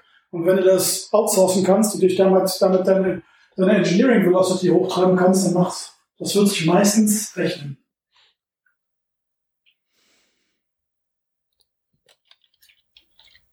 Ja, sehr interessant. Gibt es denn noch irgendwie andere Quick Wins, die man so erzielen kann bei Bildern, wo du jetzt sagst, okay, das geht jetzt auch über die 80 Prozent, die wir jetzt schon besprochen haben, hinaus? Puh, ähm, Color Ranges. Color Ranges eine Sache, die wir immer gerne vergessen. Also bist du auf sRGB, RGB oder bist du auf CMYK? Ähm, Du wirst lachen, wie viele Bilder im Web mit CMYK für Print ausgeliefert werden und damit riesig viele Informationen haben, die kein Mensch braucht. Hm. Aber halt, ne, wird immer wieder vergessen, weil das halt irgendwie auch in den meisten Web-Developer-Köpfen nicht drin ist, dass es das gibt. Ähm, dann kauft halt Marketing Department die Bilder bei Getty ein und die kaufen die natürlich dann möglichst hochauflösend ein, weil die halt wissen, hochauflösende Bilder sind gut. Und äh, weil die vielleicht auch für Print benutzen wollen, dann schicken die halt einfach eins zu eins die CMYK-Bilder raus über die Webseite. Das passiert öfter, als man denkt. Ähm, sollte man halt beachten. Ähm, ähm, also gibt es da eine Möglichkeit, das äh, ähm, automatisch zu reparieren oder mitzukriegen? Also gibt es irgendwie so ein Image-Linter oder was? Kannst du, ja, du könntest über Identify, also Image Magic auf der Command-Line das rauskriegen. Du könntest also quasi einfach sagen, ich schnapp mir jetzt ähm, alle Image-URLs, die ich mit einem Crawler in der Seite detekten kann. Und dann jage ich die alle ähm, eins nach eins äh, durch Identify und dann grab oder org oder set oder was du immer benutzen möchtest. Ich mir die Teile, die richtige Zeile aus dem Identify raus, wo das Encoding drin steht, also welche Coloring stimmt. Das geht. Das kann man sich schreiben das klingt gut, das klingt gut. Machen das ja. nicht so Tools wie Image Optim auch? Ne? Das gibt ja, Image ja. Optim ist ja mittlerweile auf jeder, jeder, jeder Bildumgebung verfügbar, über Command Line Tools verfügbar und ich glaube, die mhm. suchen ja das beste Format dann raus. Ne? Genau, also Image Optim kann das auch. Ähm, Services wie Cloudinary, Akamai Image Manager machen das auch. Mhm. es auch Flags, wo du sagen kannst, so, wenn du jetzt 7YK und 7YK bei mir auf dem Origin detektest, dann konvertiert das Ding gefälligst zu RGB, was ich blöd. Genau, das geht. Okay, ich hatte dich gerade abgehalten, noch mehr äh, Low-Hanging Fruits aufzulisten. Oh, warst du? Hast du? Oh, ähm, ach so, ähm, ja, genau. Ähm, andere Sachen, die ich halt ziemlich cool finde, ist, ähm, der, der ähm, Hans hat jetzt gerade schon Art Direction angesprochen in einem seiner Projekte. Ähm, Art Direction kannst du mittlerweile halt auch vernünftig automatisieren. Ähm, mit, äh, mit so Human Computer Vision ähm, Algorithmen kannst du halt jetzt sagen, der interessante Teil in einem Bild ist in den Koordinaten x, y ne, bis äh, az und äh, dann autocroppt man eben das Bild in Responsive Image Solutions auf diesen ähm, automatisch detecteten interessanten Part eines Bildes. Und die Algorithmen oder auch die Tools, die auf solchen Algorithmen aufbauen, sind mittlerweile clever genug zu sagen, ähm, das Bild soll so beschnitten werden, dass der als interessant markierte Bereich nicht abgeschnitten wird. Stell dir zum Beispiel vor, du hast ein Foto der Pariser Skyline mit dem Eiffel Tower in der Mitte. Dann möchtest du, oder nee, machen wir es sogar komplizierter, weil in der Mitte ist einfach Eiffel Tower ist äh, zwei Drittel rechts. Ähm, dann möchtest du natürlich bei Art Direction dafür sorgen, dass wenn das Bild kleiner und kleiner wird, dass auf den Eiffel Tower gecroppt wird. Aber du möchtest ja den Eiffel Tower nicht beschneiden, weil dann würden die Franzosen sauer. Also musst du sicherstellen, dass bei jedem Level der Art Direction, die automatisiert stattfindet, der Eiffel Tower als Object immer noch vollständig ist. Und das können, ähm, das können solche Computer Vision Algorithmen mittlerweile. Das heißt, du kannst deine Art Direction in Responsive Image Solution komplett automatisieren. ähm, und dafür sicherstellen, dass wir sicherstellen, dass diese interessant markierten Bereiche in den Bildern niemals falsch geschnitten werden. Das finde ich ist schon eine extrem coole Entwicklung. Gibt's da äh, so die Go-To-Tools, die man äh, verwenden sollte? Puh. Ähm, gibt es etwas, was ich empfehlen kann, was nicht sofort kommerziell ist? Äh, Empfehle ruhig die kommerziellen Sachen, wenn das das Beste ist. Also, komm. Chef soll's bezahlen. also, ähm, ich äh, habe in letzter Zeit sehr gute Erfahrungen mit Cloudinary gemacht.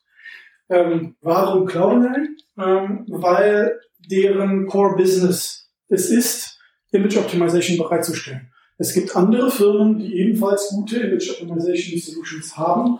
Ähm, aber dann kann man sich halt als bewusster Einkäufer fragen, ist das eine Sideshow für die, die eventuell nicht vernünftig maintainen und in zwei Jahren abschalten? Ist das, steht da deren Herzblut drin? Und bei Cloudinary ist halt die Antwort, da steht deren Herzblut drin, weil das ist deren einziges Geschäftsmodell. Image Optimization bereitstellen. Und das machen die Jungs deswegen und die Mädels deswegen extrem gut. Ähm, die sind auch sehr, sehr schnell äh, to market mit neuen Entwicklungen. Ich habe bei Cloudinary schon Sachen gesehen, sechs Wochen nachdem ich einen Research-Artikel publiziert hatte, hatten die das als Feature für ihre Kunden live. Das ist halt schon geil.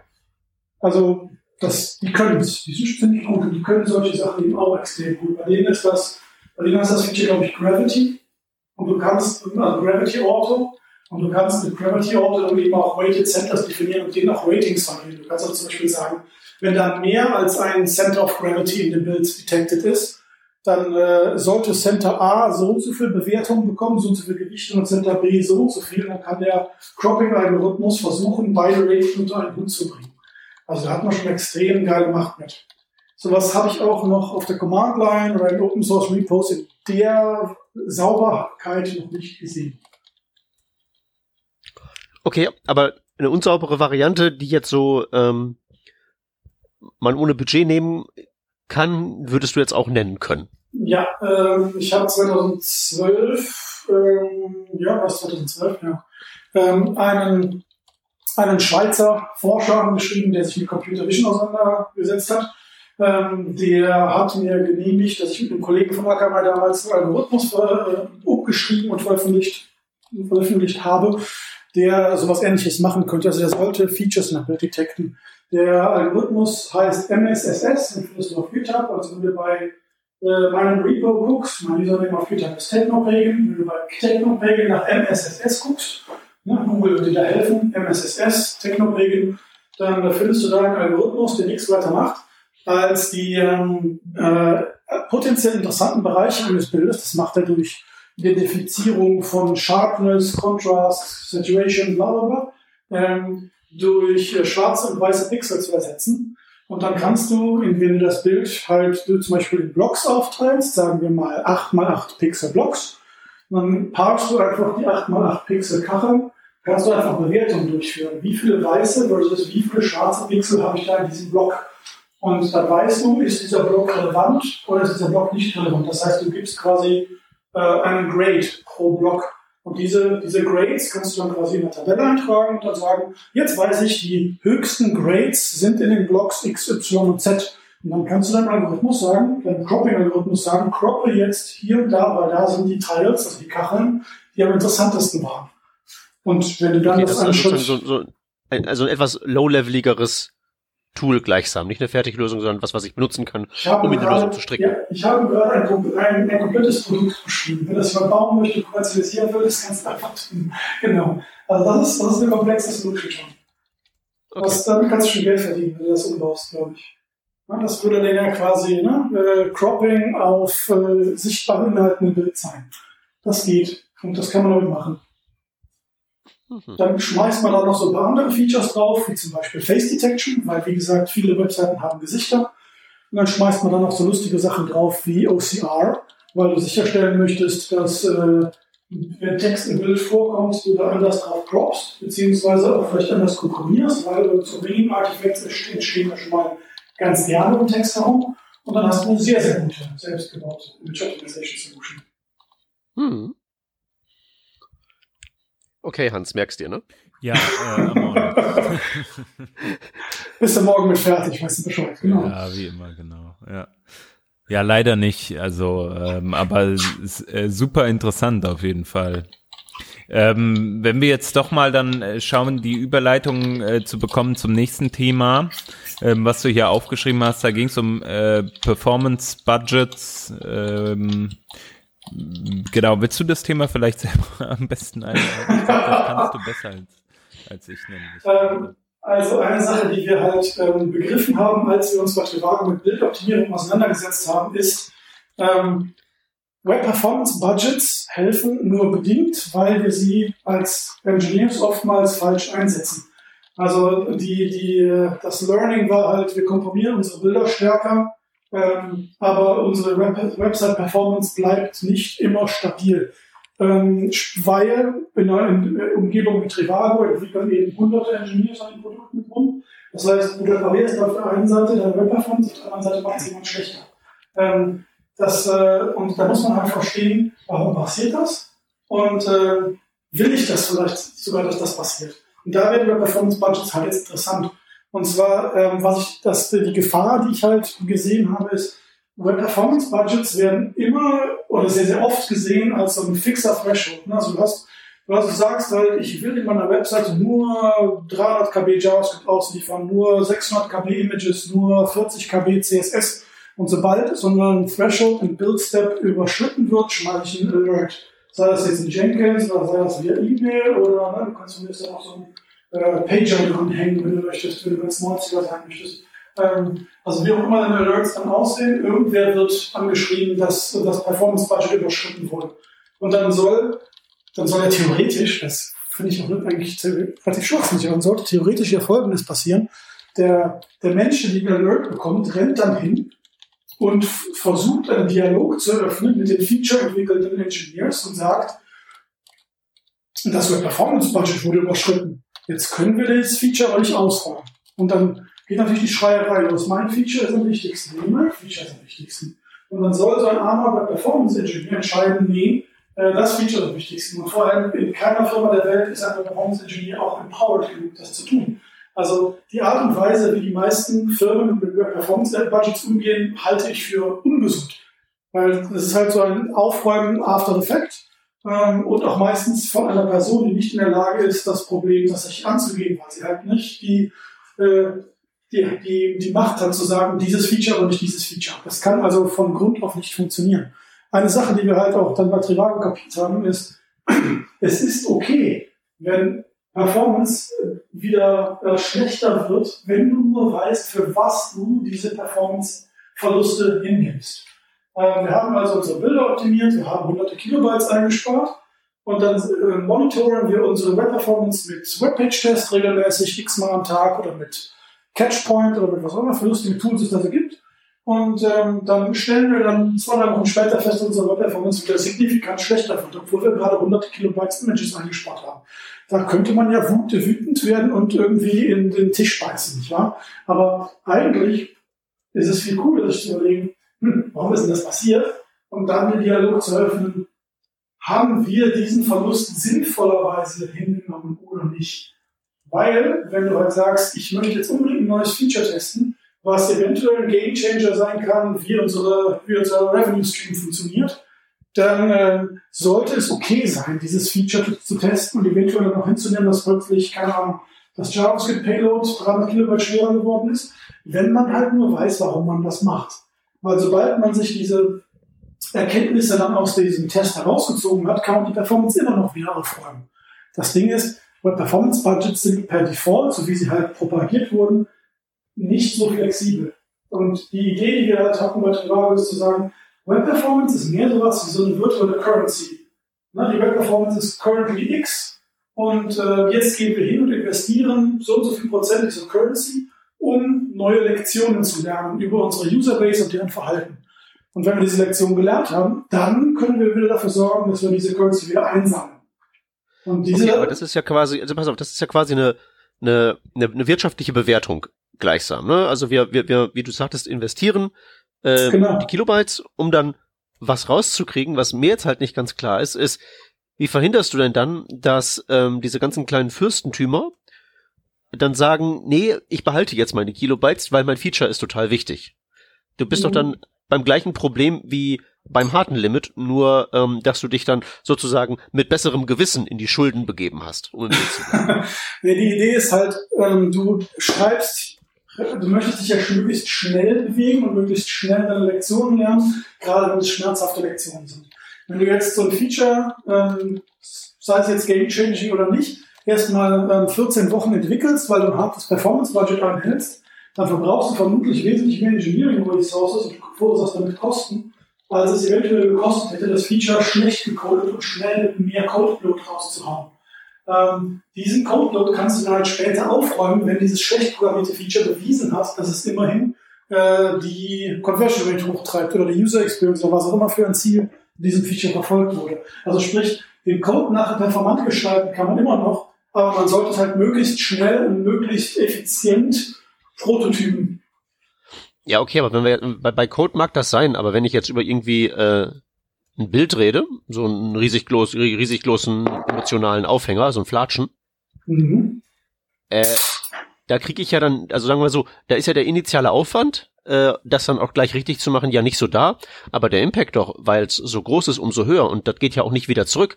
Also wovor ich mich jetzt so fürchte, ist halt einfach so ein ähm, so also eine da schleichende Dauerüberschreitung, weil es ist ja nur mal eben, wir machen ja nur den Test, ach, das geht doch bestimmt bald wieder weg und dann geht's halt eben doch nicht weg, mhm. weil es dann halt eben doch ähm, irgendwie Sachen besser macht, weil wie du ja vorhin schon mal sagtest, das hat halt eben nicht unbedingt eine direkte Auswirkung, wie schnell das lädt, auf die ähm, auf die Business-Kennzahlen hinten raus. Ja, also A, ähm, nicht alle Sachen haben das, manche haben das schon. B, bezüglich Bilder stimmt die Aussage dennoch, denn du könntest halt auch sagen, ähm, ich investiere jetzt zehn Wochen da drin, äh, eine riesig komplexe Library zu integrieren, die alles super macht, nur um zu beweisen, dass kleinere Bilder irgendwie besser performen und äh, vielleicht mehr Convenience bringen. Oder es reicht auch, wenn ich meine Bilder einfach mal mit ähm, Quality 7, äh, 75 durch Mods JPEG haue. Das kann ich in äh, 15 Minuten automatisieren mit dem Skript. Das kriege ich auch hin. Und dann eben sozusagen, ja, ja zwar die mit 75 Quality äh, mit Mouse-Shape konvertierten Bilder sind nicht die besten Bilder, die ich jemals ausliefern könnte, aber sie sind gut genug, um meinen Business Case zu beweisen. Ähm, und da ist es dann eben immer die Frage, was für ein Trade-off gehe ich ein?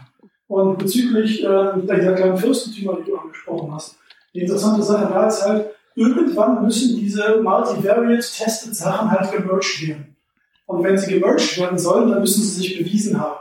Und gemerged wird halt nur, was das Revenue vernünftig impactet. Und sobald sie gemerged werden, müssen sie halt sauber geschrieben sein. Also nichts geht im Master zurück, was nicht anständig geschrieben ist. Also der Prototyp mag schmutzig sein, wenn aber die Funktionalität des Prototyps im Master soll, dann muss der Code anständig sein. Da findet dann halt wirklich die Qualitäts, das, die, die QA statt, dass die Qualität stimmt. Ja, okay. Also ich habe, das hört sich jetzt für mich irgendwie so nach halbwegs irgendwie offensichtlich an. Das Neue scheint dann zu sein, das auf so Performance-Fragen anzuwenden, weil an sich ist ja jedes Feature im Idealfall erstmal so, äh, erstmal versuchen zu falsifizieren, dass es überhaupt eine gute Idee ist und dass es überhaupt geht und dann hinterher kann man es ja fein machen. Richtig. Also die Idee okay. ist halt, die Idee ist halt ganz einfach, Web Performance darf halt nicht an diesen, was wir Vanity Metrics nennen, festhängen. Dieses, oh, meine Page Load Time ist runter, oh, mein Speed Index ist besser, yay, yay, yay. Web Performance muss immer den Business KPIs dienen. Ne? Es ist ja eine Dienstleistung, die wir erbringen. Es ist ein Feature von der Seite, aber sie muss halt dafür sorgen, dass, diese, dass, sie, dass sie die Webseite und die User Experience damit besser macht. Webseite Web Performance Optimization darf nicht für sich selbst existieren. Sie ist ein Dienstleister. Mhm. Ähm, und damit heißt das, sie muss einen Einfluss auf die Business KPIs haben. Und äh, die, für die Business KPIs ist es eben manchmal wichtiger, äh, Lektionen zu generieren, wie wir mehr Conversions oder zufriedenere User erzeugen können, höhere Loyalty, bla bla bla bla, anstatt immer nur zu sagen, diese 501 Kilobytes, die wir jetzt ausliefern an JavaScript, die sind zu viel, aber 500 wären okay gewesen. Das ist halt Quatsch. Diese fixen, diese fixen und auch komplett arbitrary generierten Limits, die wir uns da mit Web Performance Budgets aufziehen, die sind halt ein Problem. Damit schlimm, schlimmstenfalls limitierst du eben damit die Geschwindigkeit, mit der man eine Firma lernen kann. Und das ist schlecht. Okay, also sagen wir sozusagen, wir, wir machen ähm, Web-Performance-Prototypen gleichsam. Schön. Ja, das ist eine schöne Zusammenfassung. Gefällt mir. Okay. Da kann ich mitgehen. Äh, gut, ähm, was haben wir denn noch auf der Liste an Themen? Die äh, andere Sache, die ich da eben angedeutet habe auf der Liste, ähm, hieß äh, ganz, ganz obskur. Lass mich mal gerade schauen, dass ich es richtig, richtig habe. Genau. Uh, on Cadence, Cohorts and Trained Behavior, also ne, Kadenzen, Kohorten und äh, antrainiertes Verhalten von Benutzern. Ähm, auch eine Lektion, die wir äh, bei der Performance-Optimierung und bei, gerade bei Image-Optimierung lernen mussten. Ähm, wir äh, haben unsere Bilder komponiert und haben natürlich erwartet, so, jetzt äh, klicken die Leute mehr durch die Bildergalerien und gucken sich pro Bildergalerie mehr Bilder an. Das war so die die Hypothese, weil ne, die Bilder laden ja mhm. schneller, die Bilder sehen vielleicht auch sogar besser aus, die Bilder äh, verhalten sich auf Mobile Devices besser, weil sie weniger CPU-Cycles verbraten, wenn sie decoded werden müssen. Das war eben unsere Annahme. Ähm, und die traurige Realität war, äh, das Gegenteil trat ein. Ähm, die Leute äh, benutzen die Bilder vielleicht sogar weniger. Und dann haben wir uns gefragt, wie zur Hölle kann das sein? Und dann haben wir eine Hypothese in den Raum gestellt, die ich irgendwann mal mit ein paar Leuten, die auch Zugriff auf große Datenmengen von User Behavior haben, äh, mal und bei Kaffee besprechen muss. Und zwar, ähm, du kannst, wenn du Web Performance optimierst, nicht immer davon ausgehen, das hatten wir eben schon mal, dass die, äh, dass die so oft beschworenen Revenue oder Conversion Increases sofort eintreten. Ne? Also wenn du dir auf äh, WPO Stats oder sowas immer diese Success Stories durchliest, ne? Ähm, Amazon hat das reduziert und bam, 7% Conversions hoch. Ne? Financial Times hat das gemacht, bam, 8% Readership hoch, bla bla bla bla bla bla. Da steht niemals die Zeitkomponente. Da steht niemals, wann ist denn das endlich eingetreten. Da wird immer suggeriert, ähm, das passiert sofort. Ne? Du release den Code Change und sofort geht das Revenue hoch. Das Lustige ist eben, was da vergessen wird, ist dann die Kadenz, nämlich wie oft frequentiert ein User deine Seite eigentlich? Und warum ist das und, wichtig? Und wie schnell und, und, wie schnell checkt er, dass die Bildgalerie jetzt besser fluppt? Bam, danke Peter, ganz genau. Trained Behavior. Wenn ein User, der deine Webseite nur zweimal pro Jahr überhaupt benutzt, einmal gelernt hat, dass deine Bildergalerie scheiße ist, pardon my French, dann wird er vermutlich erst in zwei Jahren raffen, dass deine Bildergalerie jetzt besser ist, weil er dann vergessen hat, dass die Experience schlecht war und das aus Versehen nochmal benutzt und dann hast du eine neue Gelegenheit, ihn jetzt zu überzeugen. Ähm, deswegen ist es eben für so Analysen ganz wichtig, sich zu überlegen, ähm, wie, wie ist die Kadenz meiner Seite? Also kommen meine User auf meine Seite jeden Tag? Ja, also kommt die, kommt die Hauptanzahl, Haupt, der Hauptanteil meiner User auf meine Webseite jeden Tag? Oder kommen die da einmal die Woche hin? Ne? Denken wir zum Beispiel an äh, Spiegel Online.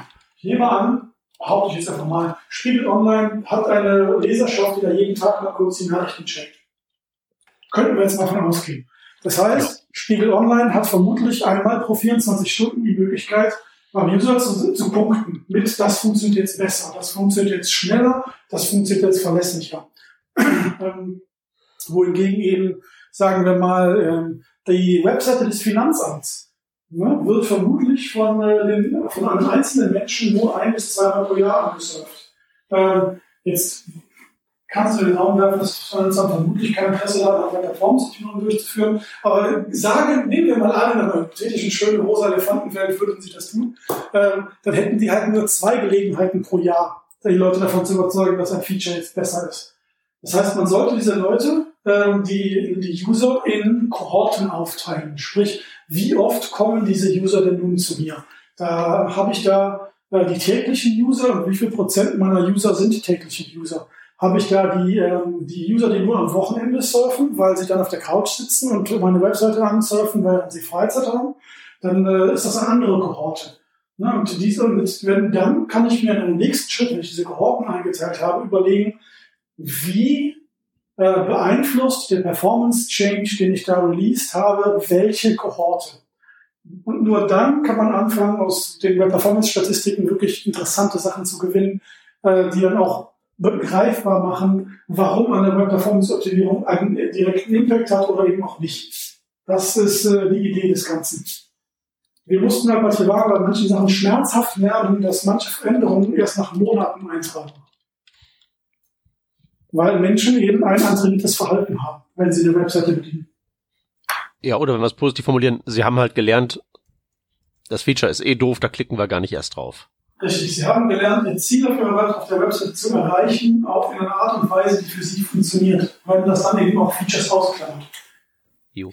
Ich habe gerade nur mal eben gecheckt, äh, Finanzamt Mitte Tiergarten äh, bei Lighthouse äh, 87 für Performance. Ist ja schon mal nicht schlecht. Das ist nicht schlecht. Hat aber wahrscheinlich noch keinen Service Worker, oder? Wäre lustig. Fand ich ja cool. Äh, soll ich nachgucken? Interessiert doch keinen. Erzähl irgendwas über Bilder, während ich nachgucke. ah. äh, nee, kein Service Worker. Nö. Hm. Naja. Also das ist halt eine, eine, Sache, die ich auch erst kapieren musste. Als ich bei Trivago angefangen habe, war ich halt immer noch einer dieser naiven Performance-Nerds, die halt gedacht haben, schneller ist immer besser und das, da leiden, da, da profitieren auch alle von. Das Business von, die User von. Web Performance Optimierung ist immer gut. Das war meine naive Annahme, weil das ist ja auch das, womit ich bei Akamai ähm, die Kunden überzeugt habe. Ne? Du kannst bei Akamai nicht sagen, äh, übrigens, wir haben ein Produkt, das macht deine Webseite schneller, aber ob es dir was bringt, können wir nicht sagen, weil es ja komplex.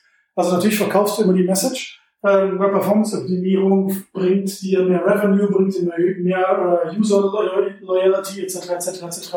Die Frage, die ich mir nie gestellt habe, als ich in dieser sehr salesigen Rolle war, war, wann tritt denn das ein und für, und für wen? Und jetzt äh, habe ich endlich die Gelegenheit, diese Lektion für mich auch selbst zu lernen.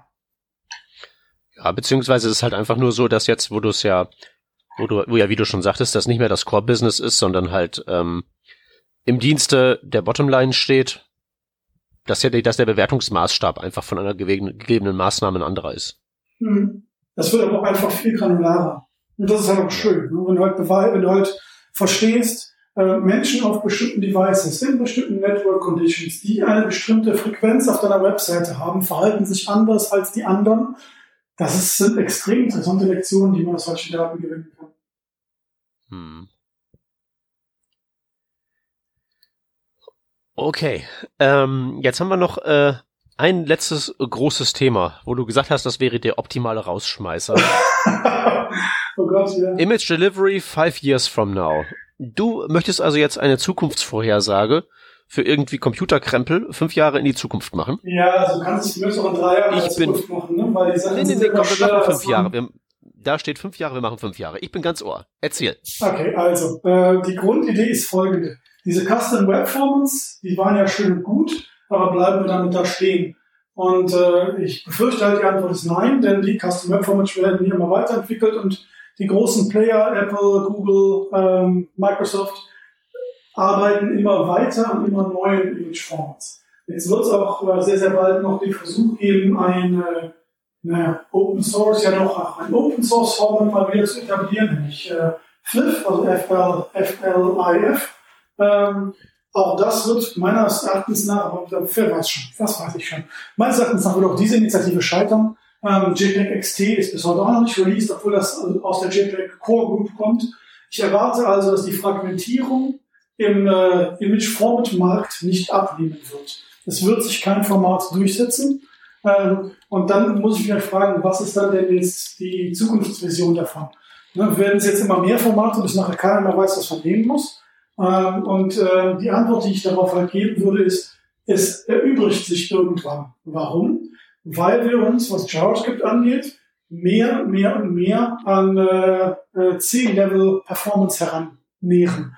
Also JavaScript hat schon vor einiger Weile, was äh, Execution Timings angeht, äh, das hundertfache von C äh, also äh, unterschritten. Also C JavaScript ist jetzt nur noch äh, hundertmal so langsam wie Bare Metal C. Ähm, und es wird immer immer schneller. Ne? Mit jeder netten Browser-Version wird es wieder ein Stückchen schneller. Ähm, irgendwann werden wir uns in einen Bereich begeben, an dem wir JavaScript schreiben können, was so schnell executed wird im Browser, dass es keinen Unterschied mehr macht, ob der Browser noch irgendwas anderes kann. Ähm, an diesem Punkt kannst du dann nämlich lustigen Kram machen. Du könntest dann sagen, du lädst eine Webseite und die Webseite schickt dir dann einfach einen Decoder mit, einen Custom Decoder.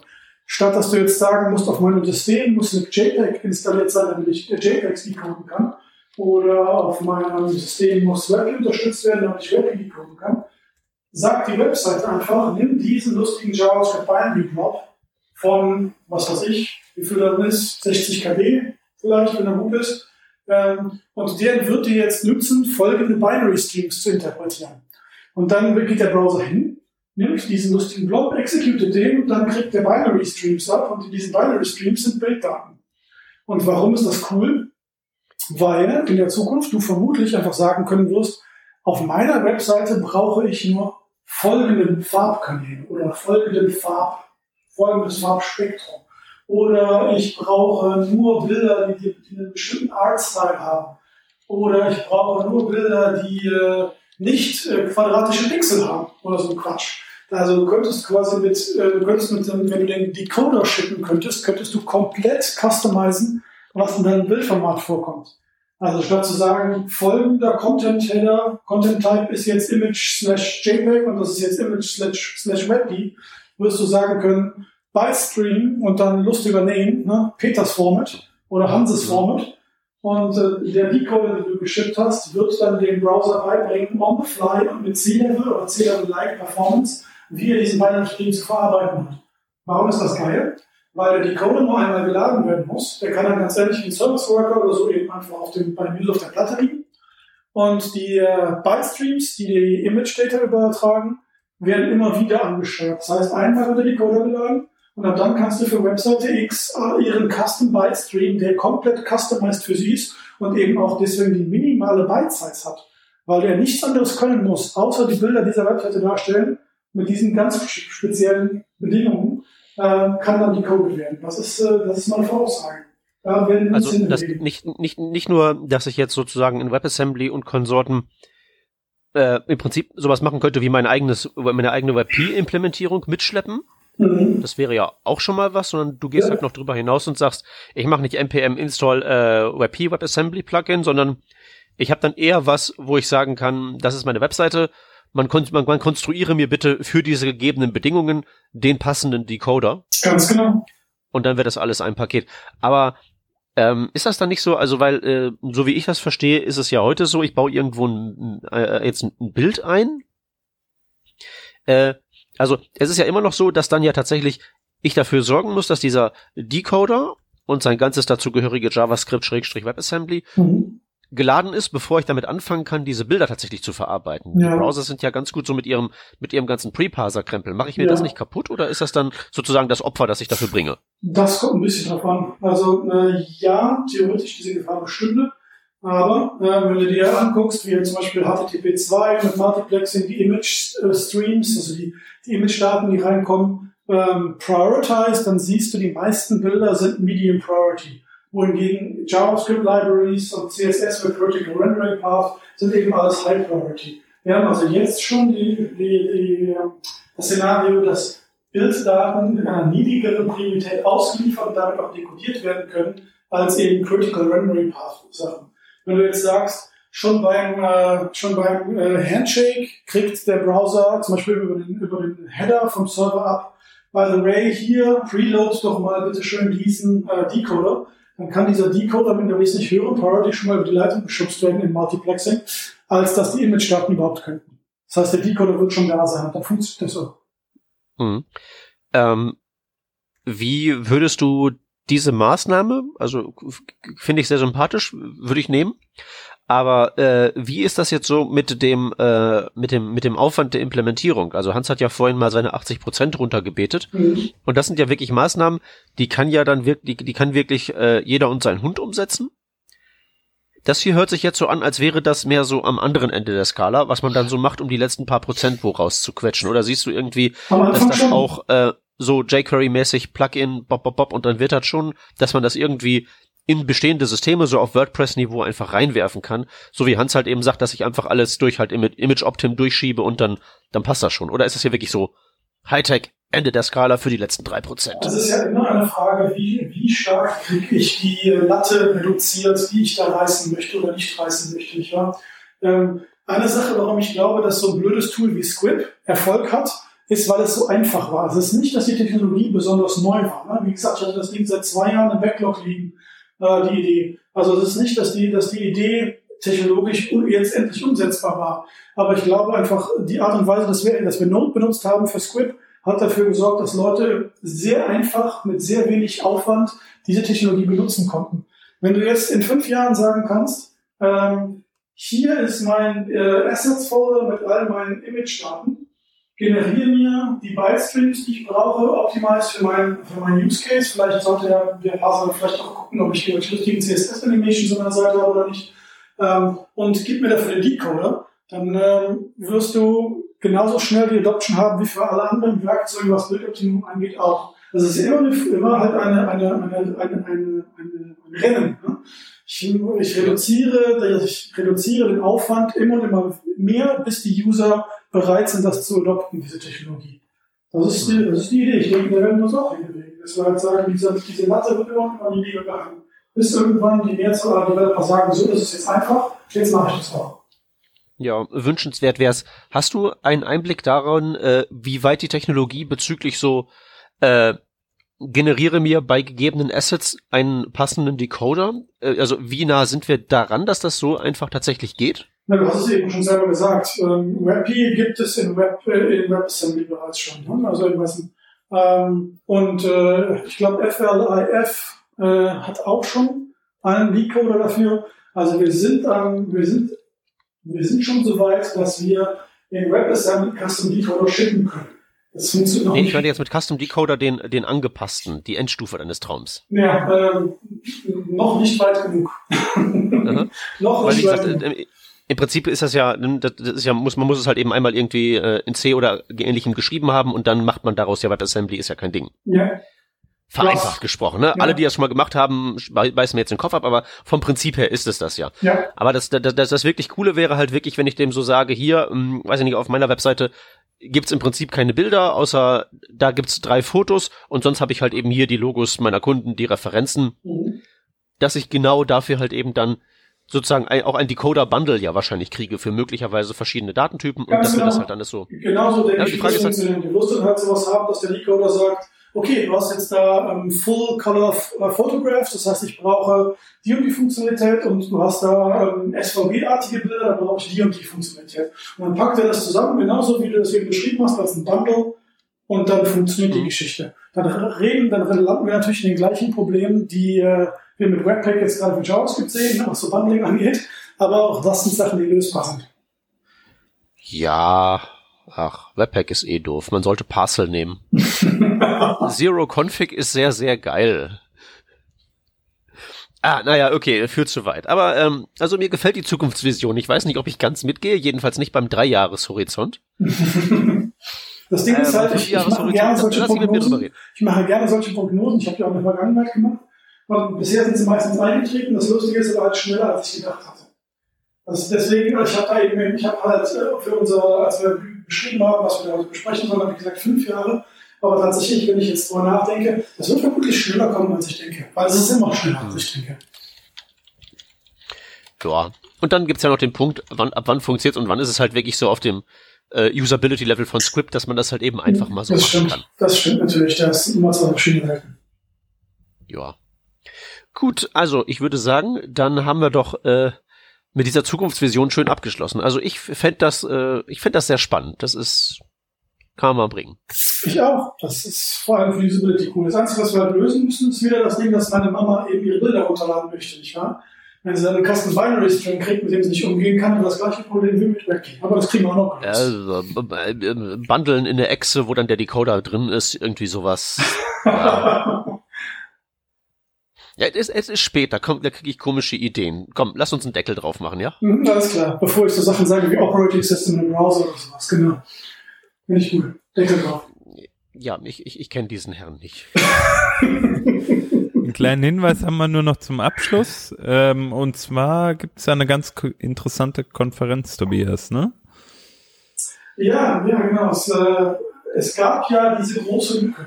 Ähm, die Velocity von O'Reilly organisiert hat ja beschlossen, dass obwohl sie Velocity heißt, sie nichts mit Performance zu tun haben möchte, was irgendwie sehr witzig ist. Und plötzlich gab es in Europa keine Performance-Konferenz mehr, weil die O'Reilly Fluent, die dann das äh, Performance-Zeugs auch hätte aufgreifen sollen, findet leider nur in den USA stand.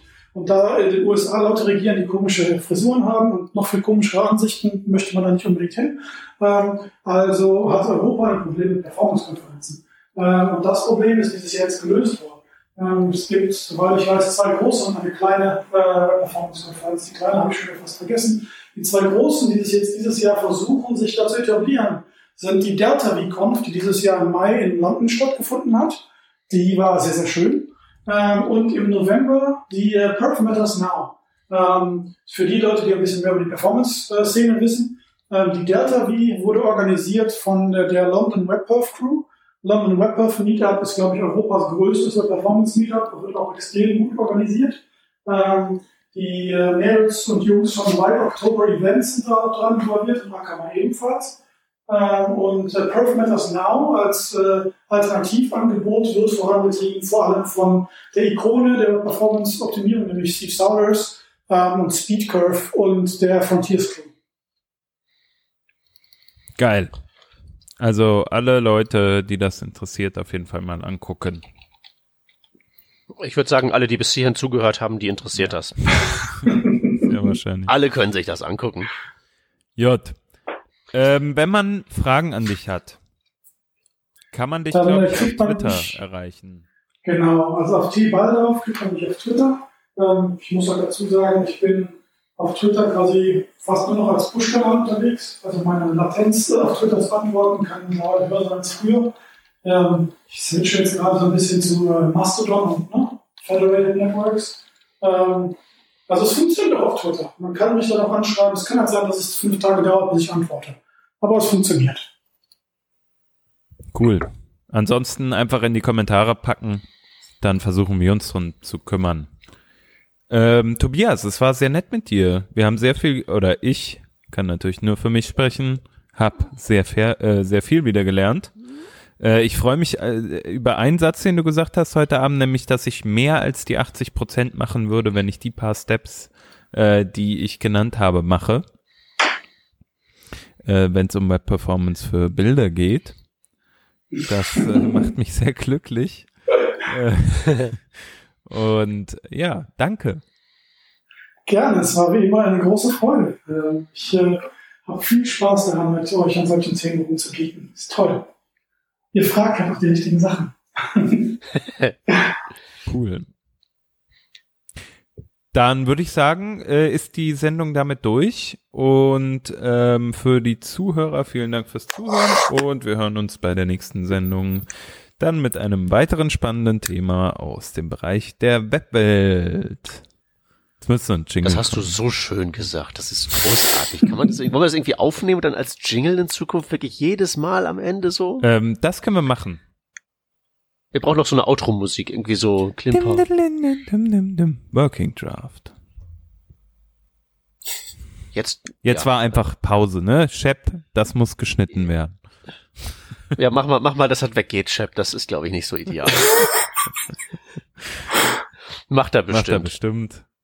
So wie wir ihn kennen. So kennen wir ihn. Ja. Also, tschüss, danke fürs Zuhören. Danke, Tobias. Danke euch.